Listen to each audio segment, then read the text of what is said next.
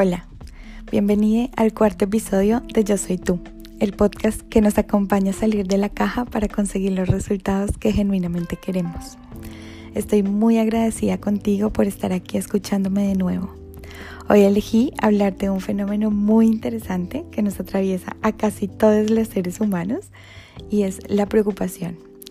Esa emoción con una voz un poco como premonitoria, que habita en nuestra cabeza y que parece estar muy ocupada en parecer.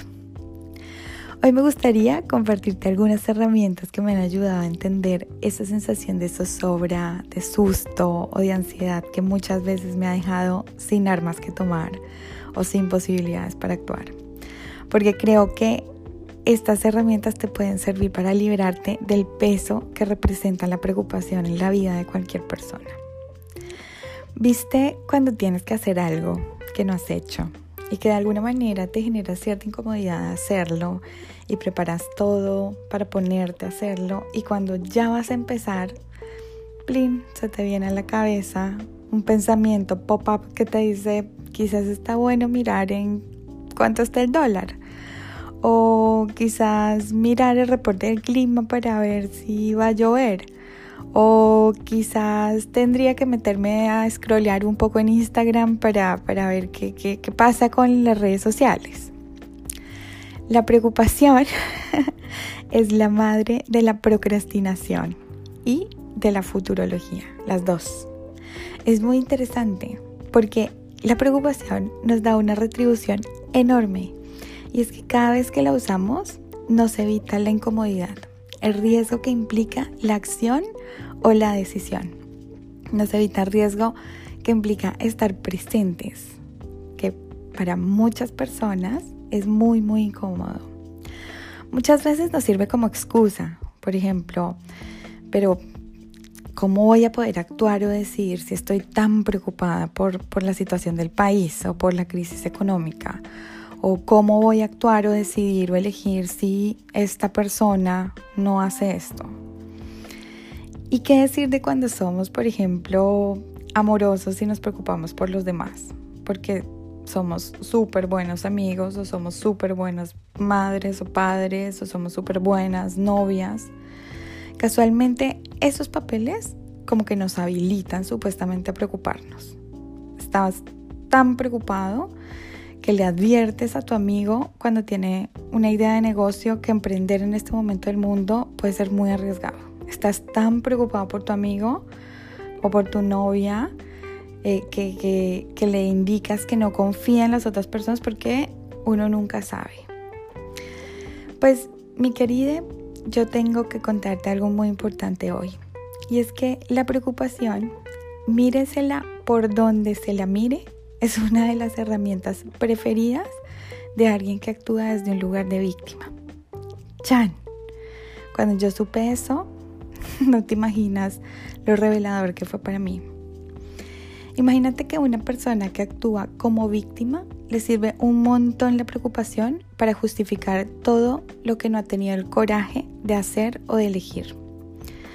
Porque es que es mucho más fácil preocuparse por todas las razones por las cuales no puedo emprender que sentarme a hacer un plan de trabajo, una presentación sobre mí o un modelo de negocios. Porque hacerlo me implica hacer una revisión de las posibilidades reales con las que cuento para emprender, por ejemplo es mucho más fácil preocuparse de todas las opciones que pierdo si me pongo de novio que sentarme a pensar cuál es el tipo de relación que realmente quiero manifestar en mi vida y tener las conversaciones para ello, porque para eso necesito ubicarme en un lugar de vulnerabilidad. Y no hay nada peor que le puedas hacer a tu ego que llevarlo a un lugar de vulnerabilidad. Ya vamos a hablar de eso también. si nos fijamos, Estar preocupado es estar asustado y eso mágicamente te habilita a no hacer. Es un recurso de nuestro ego para mantenernos en una zona de confort, ya que lo desconocido o lo que nos confronta de alguna manera nos, o nos hace dudar, por ejemplo, cuando lo atiendo, quizás me lleva indefectiblemente a hacerme cargo, porque lo veo, a hacerme responsable. No tengo esto, me hago responsable y genero las posibilidades para. Eso es hacerse responsable, no preocuparme. La preocupación, como la culpa, de la que ya vamos a hablar muy pronto, tiene razones de existencia muy profunda. Pero lo más importante es entender sobre estas que son emociones totalmente atemporales. La culpa está enfocada en el pasado y la preocupación está apelando siempre al futuro. En los dos casos son emociones que inmovilizan de una manera súper astuta porque casi no nos damos cuenta y no nos dejan estar. Y acordémonos que cuando estamos presentes para nosotros mismos es que podemos identificar las historias que nos contamos. La preocupación es una historia que nos contamos. La preocupación es una emoción que suele estar asociada con el miedo a que algo ocurra o, o que algo no ocurra o en fin. Hay un montón de preocupaciones, desde la preocupación por el equipo de fútbol que quieres que gane el próximo partido hasta la preocupación por tener una enfermedad terminal o, o por morirse solo. Yo también me preocupo. No es como que ya no me preocupo y soy una superada. Ahora tengo unas herramientas con las que puedo identificar esa preocupación y muchas veces la escribo o la digo en voz alta para quitarle poder, porque es una historia que me estoy contando y es la razón literalmente de que existe este podcast. Yo quiero compartirlas contigo porque a mí me ayudaron un montón. Por ejemplo, ¿te ha pasado que tuviste un encuentro con alguien y sales de ese encuentro contándote la historia que estuvo bien, pero que quizás mm, no respondiste de la mejor manera o no dijiste lo que querían escuchar esas personas o, te preocupas porque de pronto crees que no tienes todas las facultades para eso que fuiste a atender, para ser una pareja, para ser una empleada, un socio, lo que sea.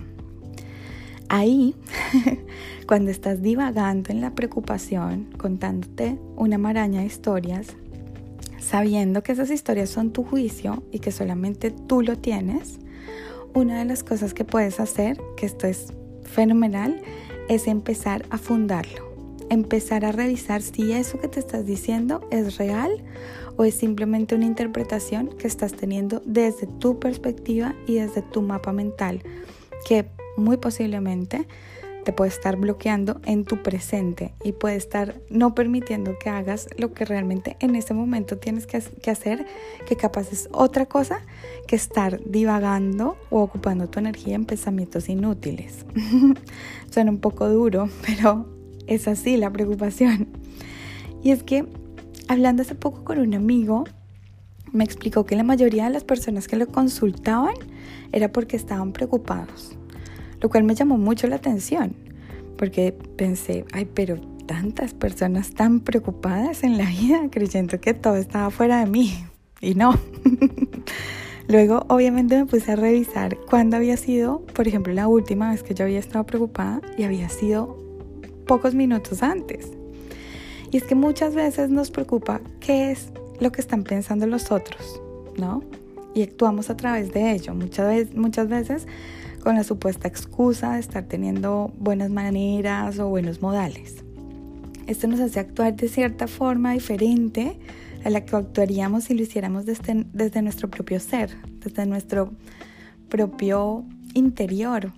Cuando actuamos de esa manera, estamos actuando desde el parecer, cuando viene de un compromiso social, es decir, cuando no es nuestro, porque actuamos para la mirada del otro, yo no estoy diciendo, bueno, vamos todos contra el mundo, actuar como queramos, pase lo que pase. No.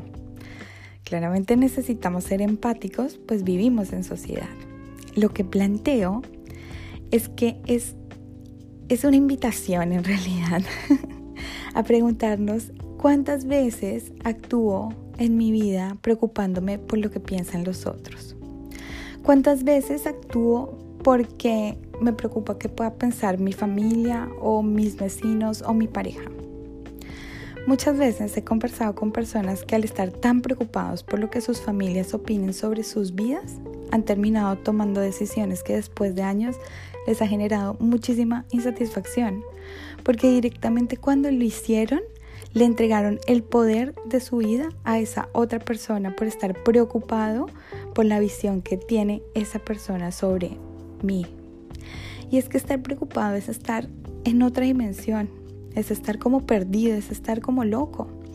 Cuando realmente estamos en presencia, no necesitamos estar preocupados, solo necesitamos accionar, tomar decisiones, elegir opciones, declarar si es necesario. Y muchas veces cuando estamos preocupados, estamos declarando nuestro futuro y hay que tener mucho cuidado con eso. Luego terminamos encontrándonos con eso por lo cual estábamos tan preocupados. Al estar preocupados, estamos creando posibles realidades que normalmente no son favorables. Estamos generando en nuestro cerebro la búsqueda de los factores que demuestren que eso que estamos pensando y por lo cual nos preocupamos tanto es real. ¿Sabes qué pasa ahí? En el primer episodio te hablé del sistema activo reticular. Ese sistema va a empezar a mostrarte todos los hechos que demuestren que tu preocupación tiene algún tipo de sentido. Y para esto tengo un ejemplo perfecto. Y es el de la persona que cree que su pareja le está siendo infiel. En cuestión de días, tic, sistema reticular, activo reticular activado, esta persona mágicamente se vuelve súper perspicaz y encuentra la prueba del supuesto delito. y es que si lo miramos desde un ángulo más energético, con este ejemplo te puedo contar que lo que crees, lo creas.